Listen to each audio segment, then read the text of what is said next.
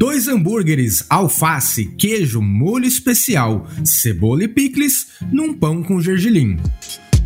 Provavelmente você já sabe qual é a empresa que nós estamos falando, não é verdade? Pois bem, hoje o McDonald's é um negócio multibilionário que atende 68 milhões de clientes por dia em 119 países, através de mais de 37 mil pontos de venda. O modelo de franquia da rede de fast food mais famosa do mundo inovou o mercado de alimentos e se tornou um padrão. Porém, lá no começo, antes de todo esse sucesso, um homem visionário e persistente foi o grande responsável por tudo isso. O nome dele? Ray Kroc. Fique ligado então, porque está começando mais um Resumo Cast e hoje sobre o livro Fome de Poder. E o autor, o Ray Kroc, foi nada mais nada menos do que o responsável por idealizar o modelo de negócio escalável da maior rede de fast food do mundo, a McDonald's.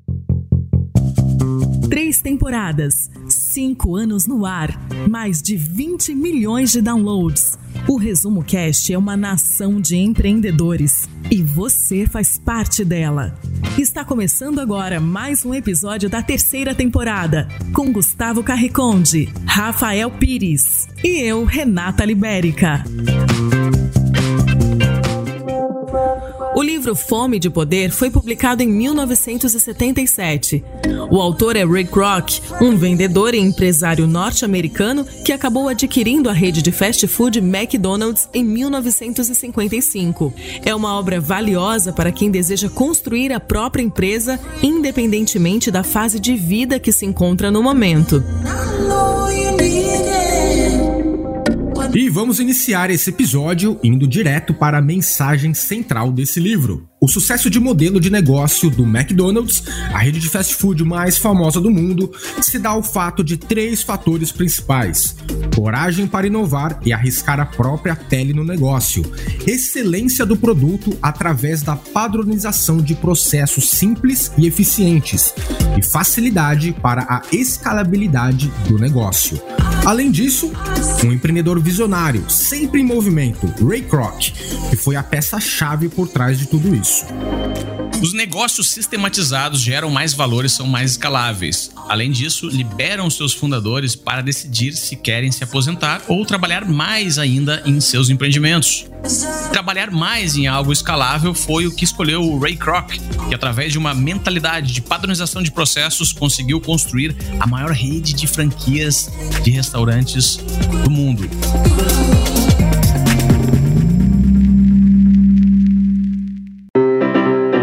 Hoje, a história de sucesso do empresário americano Ray Kroc é conhecida no mundo todo e até se tornou um filme bastante conhecido na mídia.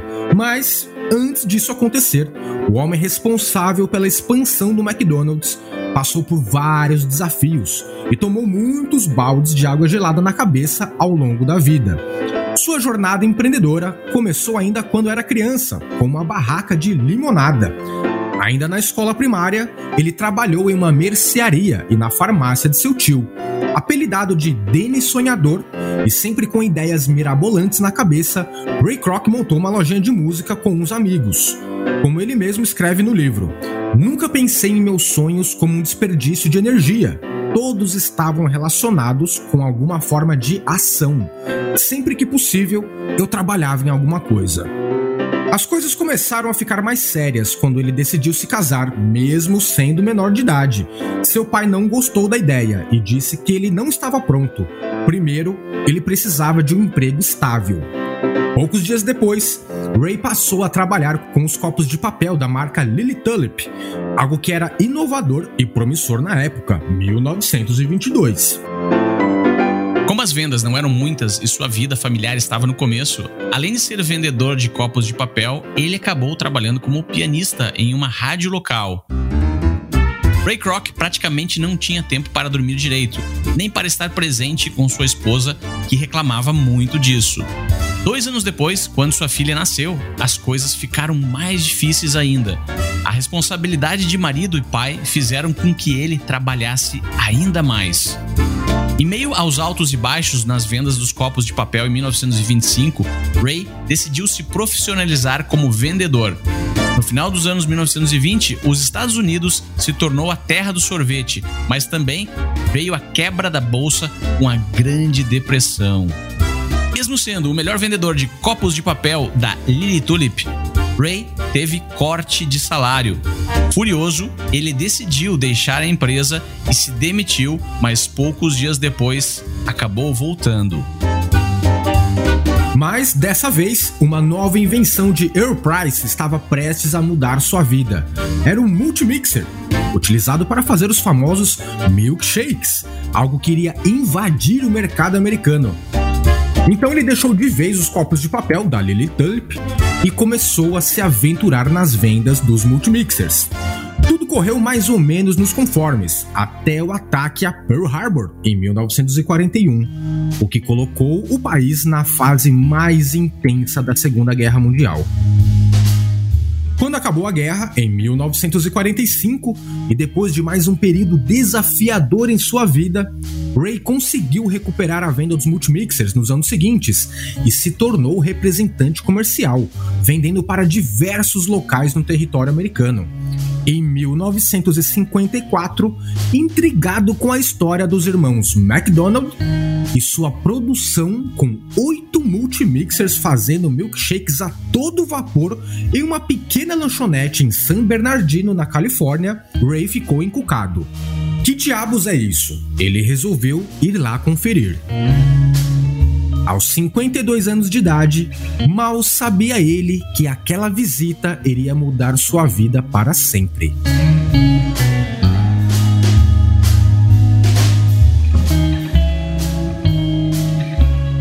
Restaurante dos irmãos Dick e Mac, que antes era um drive-in tradicional da época, agora serviam refeições rápidas e estava lotado. Logo ele percebeu que algo diferente estava acontecendo ali. Uma fila imensa sem nenhuma garçonete.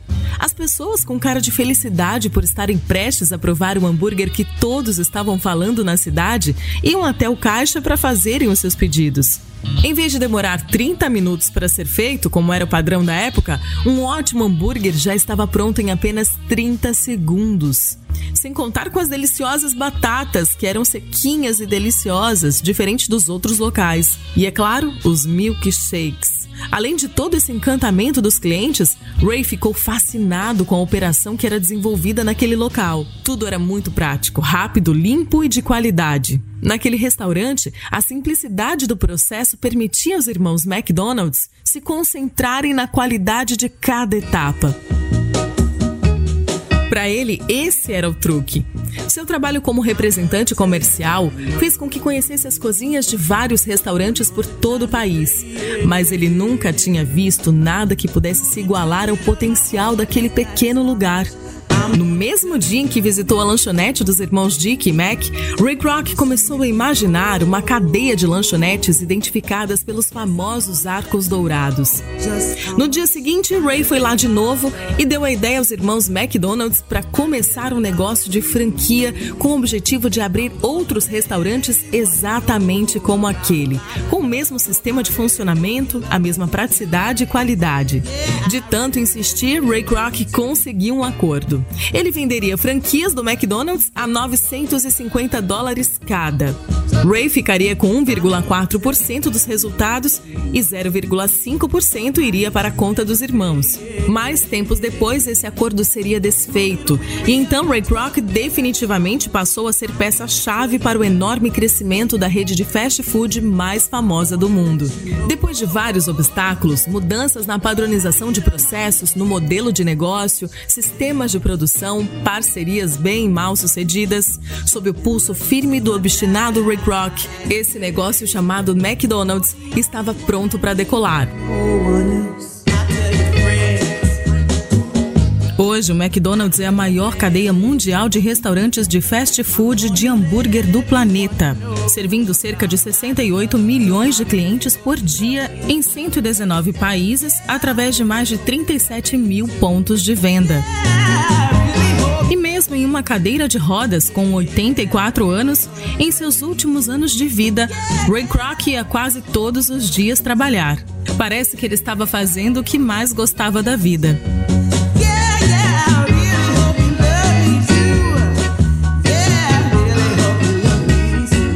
está escutando o melhor podcast de resumo de livros do Brasil.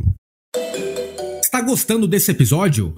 Fique até o final porque a gente preparou um desafio prático para você aplicar os conhecimentos que está aprendendo com esse livro. Imagine uma época onde as pessoas estavam acostumadas a esperar 30 minutos para um hambúrguer ficar pronto em um restaurante. Aí dois irmãos, com o sobrenome de McDonald's, conseguem pensar em uma maneira de preparar esse mesmo hambúrguer em 30 segundos. Mesmo alimento, com as mesmas calorias, mas com a diferença que o hambúrguer do McDonald's agora tinha um valor extra além do calórico. Ele poupava tempo de quem estava esperando e era mais barato para ser produzido. O que aconteceu em São Bernardino, na Califórnia, em 1948, foi uma disrupção em um dos mais tradicionais modelos de negócios, o setor de alimentação.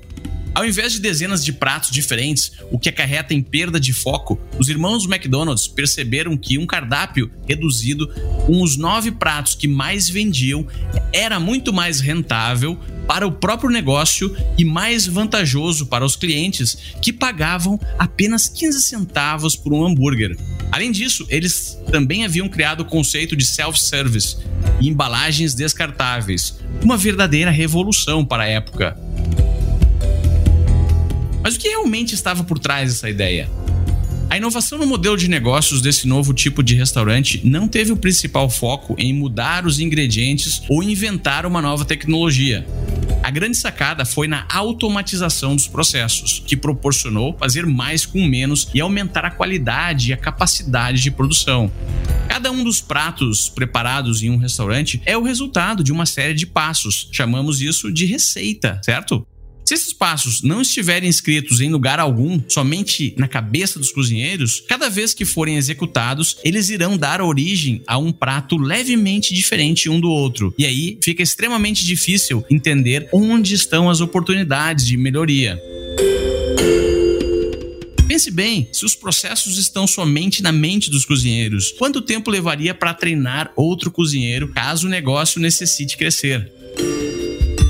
E se as pessoas que detêm conhecimento do preparo saírem de repente da empresa, o negócio vai cessar?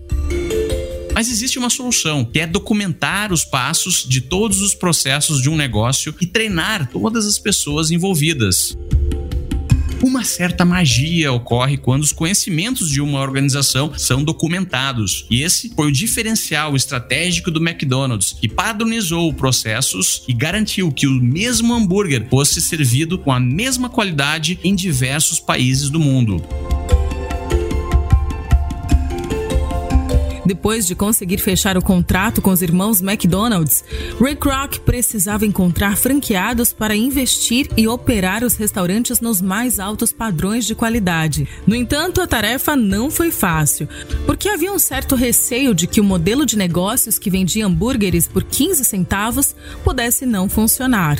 Como primeira vitória de Ray, ele conseguiu trazer alguns amigos seus com perfil de milionários aposentados, mas que acabaram causando muitos problemas problemas porque eles queriam apenas investir nas franquias, mas não estavam dispostos a trabalhar no negócio e se certificar que os padrões operacionais fossem mantidos nos mais altos níveis. As primeiras lojas abriram e foi um desastre. Os hambúrgueres estavam fora do padrão, as receitas não eram seguidas e por isso não era possível fazer a previsão precisa do estoque necessário. Os pedidos atrasavam, os insumos expiravam, passavam a vender itens que não estavam no cardápio cardápio. A qualidade caiu e o custo operacional aumentou. Foi um caos e Ray percebeu que deveria mudar a estratégia de busca de novos franqueados.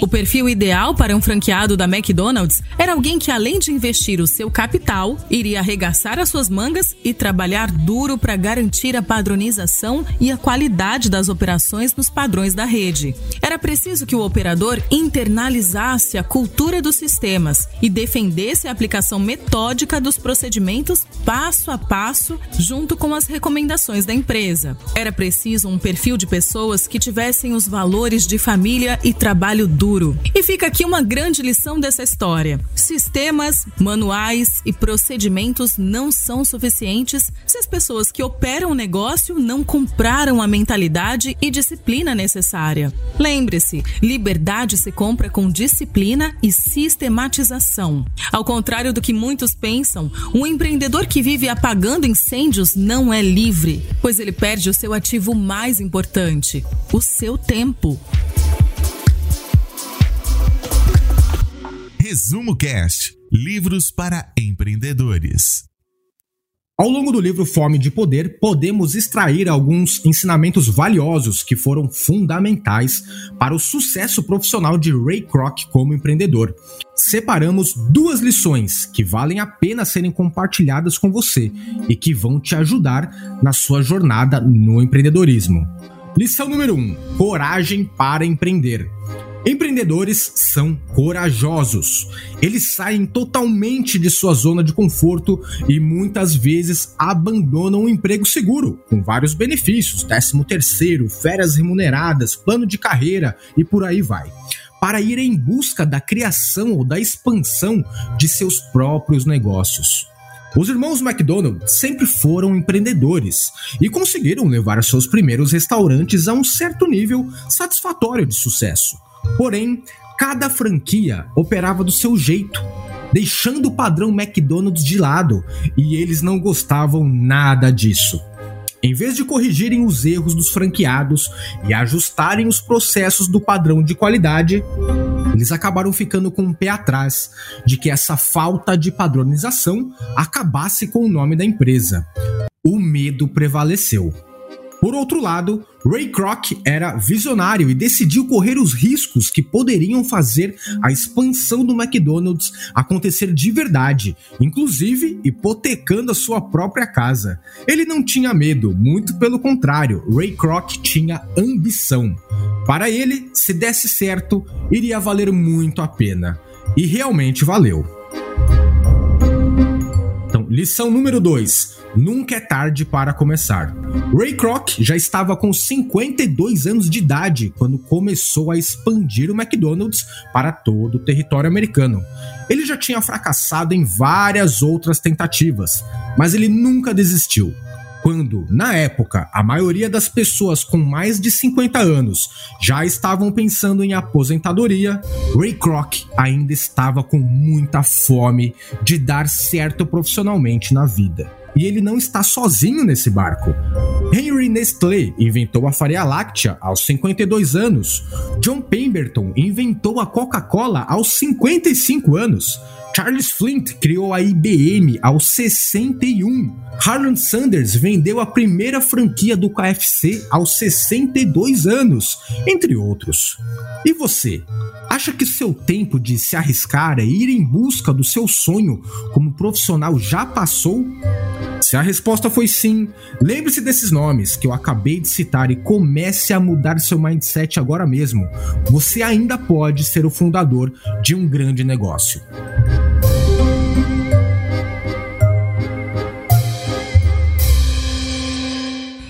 Que o autor tenha criticado os irmãos Dick e Mac em alguns trechos ao longo do livro, uma coisa é fato. Se os irmãos McDonald's não tivessem mudado seu público-alvo, Ray Kroc não teria ficado encantado logo em sua primeira visita à famosa lanchonete.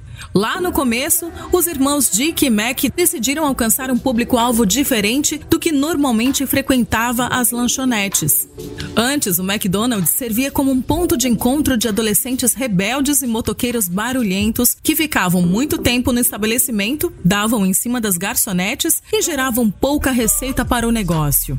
Ao perceberem se incomodar com isso, eles decidiram que a lanchonete passaria a ser totalmente voltada para as famílias. Assim, o lucro médio por cliente era maior. Logo, era necessário manter o lugar limpo, agradável e adequado para receber as famílias de todos os tipos. Tabaco e bebidas alcoólicas estavam definitivamente proibidas, mas também existiam outros problemas. Primeiro, os pedidos demoravam cerca de 30 minutos para serem entregues aos consumidores. Segundo, eles perceberam que quase 90% dos pedidos eram de hambúrguer, batata frita e refrigerante. Então, o cardápio foi reduzido para simplificar a produção. Para cortar os custos e ganhar tempo, eles substituíram os pratos e talheres por acessórios descartáveis. Essas foram apenas algumas das mudanças que os irmãos Dick e Mac implantaram, e elas fizeram toda a diferença para que a lanchonete brilhasse nos olhos de Ray Kroc antes dele pensar na expansão do McDonald's. Qual é o diferencial do seu negócio? O que na sua empresa faz brilhar os olhos dos clientes, parceiros e investidores? Se não dedicar tempo para melhorar isso, seu empreendimento provavelmente será mais um do mercado. Ficando com vontade de ler esse livro? Acesse resumocast.com.br barra Amazon e conheça a loja do ResumoCast na Amazon. Fome de Poder e outros grandes livros para empreendedores selecionados pela nossa equipe estão lá te esperando.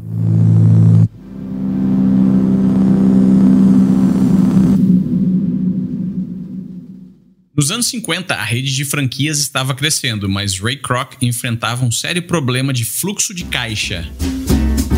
O acordo com os irmãos McDonald's era de um percentual muito baixo nas vendas das lojas, e isso não estava cobrindo os gastos necessários para a expansão.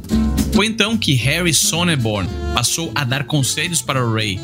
Por ter uma visão de negócios diferente, conseguiu trazer uma perspectiva externa que possivelmente o modelo de negócios naquele momento não era eficiente. Harry Sonneborn se tornou um grande executivo da McDonald's e foi o responsável por causar a modificação do objetivo estratégico da corporação McDonald's. Foi ele quem ajudou a enxergar que a maior cadeia de restaurante do país, na verdade, estava no ramo imobiliário e não no ramo alimentício. A lógica não era muito complexa de se entender. Na estratégia original que Ray e os irmãos McDonald's estavam definindo, o franqueado era quem escolhia e comprava o terreno e construía o restaurante. A McDonald's licenciava a marca e treinava o franqueado para operar e recebia uma porcentagem depois que iniciavam as vendas. Isso causava muitas dores de cabeça, pois a porcentagem era baixa e o franqueado, por ter investido muito capital comprando o terreno, algumas vezes contestava o padrão operacional determinado e implementava mudanças inesperadas na operação. O novo objetivo estratégico mudava a dinâmica do negócio. Agora era a corporação McDonald's quem decidia onde seria construída a nova loja e ela mesma quem fazia a aquisição do terreno. Dessa forma, a McDonald's passou a deter a propriedade da terra. Então, o franqueado precisava pagar um leasing para ter o direito de construir e operar um restaurante da marca, além de ter que entregar um percentual das vendas realizadas. Esse novo modelo, se o franqueado não seguir a risca a patronização dos sistemas da empresa, ele pode perder o seu contrato de leasing. Isso trouxe mais fluxo de capital para a McDonald's Corporation, que passou a expandir ainda mais rápido, pois usava as receitas dos leasings para comprar mais terrenos. Hoje, a McDonald's é um império imobiliário que detém propriedades e terrenos nos pontos mais nobres de diversas cidades do planeta. Não existe nada de errado em iniciar uma ideia de negócios com uma determinada estratégia e de repente modificar o objetivo no meio do percurso de acordo com o mercado ou de acordo com alguns outros fatores. Muitas vezes, dicas de uma consultoria, mentores ou pessoas com uma visão externa podem ser muito valiosas para trazer questionamentos e ajudar na descoberta de qual é o negócio que você está.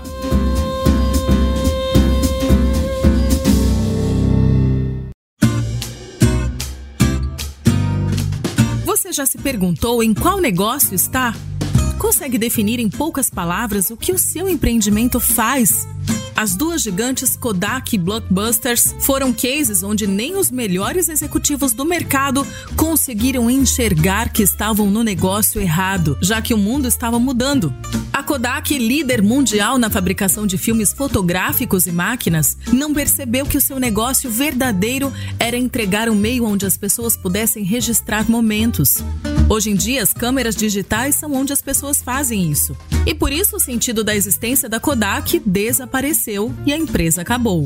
Já a Blockbuster não conseguiu entender que o seu verdadeiro negócio era entregar filmes e entretenimento para as pessoas e não alugar as históricas fitas de VHS que hoje em dia são peças de museu. A Netflix foi a empresa que se antecipou à Blockbuster e percebeu que o negócio dela era fazer com que a experiência chegasse de forma mais rápida possível na casa das pessoas. Implementou o sistema de streaming pela internet e se tornou líder no mercado. E você? Conhece algum setor ou indústria onde existe uma possibilidade de disrupção que não está sendo vista pelos maiores players? E historicamente, os grandes líderes carecem dessa visibilidade e não são raras as vezes que perdem mercado justamente por não saber em que negócio estão.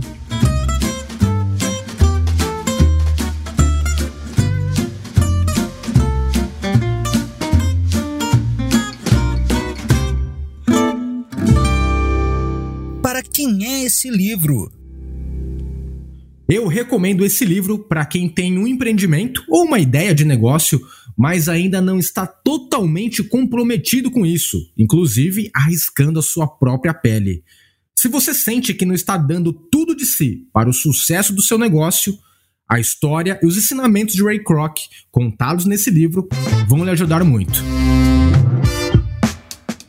Na minha opinião, esse livro é para quem se sente um super-herói do seu próprio empreendimento e insiste em fazer tudo sozinho o tempo todo. Para quem vive apagando incêndios no dia a dia e não tem tempo para pensar em crescimento. A história da maior rede de fast food do mundo nos mostra que os negócios sistematizados, com procedimentos operacionais sólidos, são mais rentáveis, escaláveis e trazem mais felicidade à vida dos seus donos que marcou ou mudou na sua forma de pensar ou agir? O que me marcou nesse livro foi o risco que Ray Kroc correu ao começar a levar adiante a ideia de expandir o McDonald's. Para você ter uma ideia, ele ficou com uma dívida de mais de 100 mil dólares e até a sua casa foi hipotecada, sem contar as brigas constantes com a esposa. Para levar o nosso sonho adiante, provavelmente teremos que correr muitos riscos, que podem até nos deixar praticamente falidos, e também comprar algumas brigas, até com familiares, que vão nos dizer que estamos ficando malucos. Faz parte da vida de todo empreendedor. O que mais me marcou nesse livro foi que, mesmo em uma cadeira de rodas nos seus últimos anos de vida, com 84 anos, Ray Kroc ia quase todos os dias trabalhar no seu escritório em San Diego. Um bilionário que não queria se aposentar? Ou talvez ele já estivesse fazendo o que mais gostava na vida? As pessoas com verdadeira mentalidade milionária não param de produzir mesmo depois de não mais precisar. Isso não é compreendido por pessoas que sonham primeiro em tirar a grande sorte e depois parar de produzir. Esse é o verdadeiro segredo dos bilionários de verdade. E a frase que eu selecionei desse livro para colocar em uma camiseta é: Trabalho é a carne no hambúrguer da vida. E a frase que eu escolheria para colocar em uma camiseta é: Enquanto você estiver verde, está crescendo. Quando amadurece, começa a apodrecer. Desafio para o ouvinte. Agora temos um desafio prático para você que nos acompanhou até aqui. Mas antes, não podemos deixar de agradecer aos nossos Tribers conselheiros, que são grandes empreendedores, que além de escutar o Resumo Cast, contribuem ativamente para que o nosso trabalho continue empoderando a humanidade com o conhecimento dos livros. São eles: Cláudia Inaba, Regiane Salatio, Carlos Eduardo Tamborino, Simone Paulos, Túlio Severo Júnior, Marcílio Guedes Drummond, Fernando Oliveira, Francisco Debierne, Igor Conrado, Guilherme Beco, Fábio Luiz Bonato, Ronaldo Miguel, Francisco Felinto da Silva Júnior, André Moreira Martins Arruda, Luiz Albejante, Henrique Sanábio Vilela, Alcina Sales Giroto, Pedro Muschitz, Gustavo José de Luna Campos e Alexandre Nepomuceno Almeida. Quer nos ajudar a fazer com que o conhecimento dos livros alcance mais pessoas?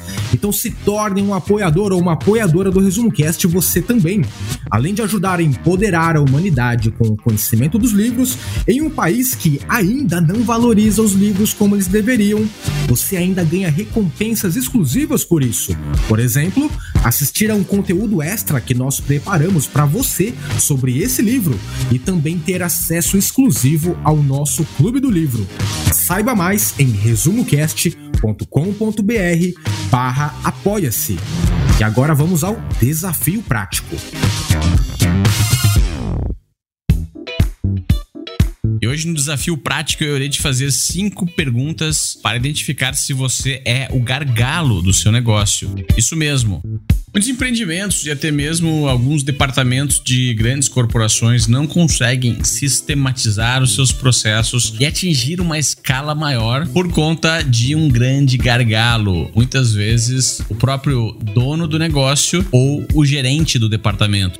E o primeiro passo para iniciar a automação dos processos de uma empresa ou delegação de tarefas é o próprio gargalo reconhecer que é gargalo. Então agora eu quero que você responda essas cinco perguntas e reflita sobre elas. Pense em um empreendimento, pode ser uma startup, um projeto, um departamento de uma empresa ou até mesmo uma família. Pergunta número 1. Um, o dono sempre sabe a situação atual de cada pedido? Pergunta número 2. O dono se relaciona pessoalmente e conhece cada um dos clientes? Pergunta número 3. O dono é quem mais conhece quase toda a tecnologia do negócio todo? Pergunta número 4. O dono é extremamente habilidoso na produção ou entrega do serviço que o negócio executa? E pergunta número 5. O dono sente-se um super-herói, pois ninguém mais consegue fazer tão bem quanto ele. Se a maioria das respostas for sim, muito provavelmente você está diante de um projeto onde o dono ou o líder é o gargalo para a escala e a automatização dos processos. Se você se reconheceu agora nesse papel de gargalo, não se preocupe, porque agora você tem um pretexto, tem um motivo para iniciar um processo de criação dos procedimentos operacionais para sistematizar o negócio, melhorar os resultados e liberar o seu próprio tempo. E o resumo do livro Fome de Poder fica por aqui. Um grande abraço de toda a nossa equipe e até o próximo episódio do Resumo Cast, sempre com um grande livro para empreendedores.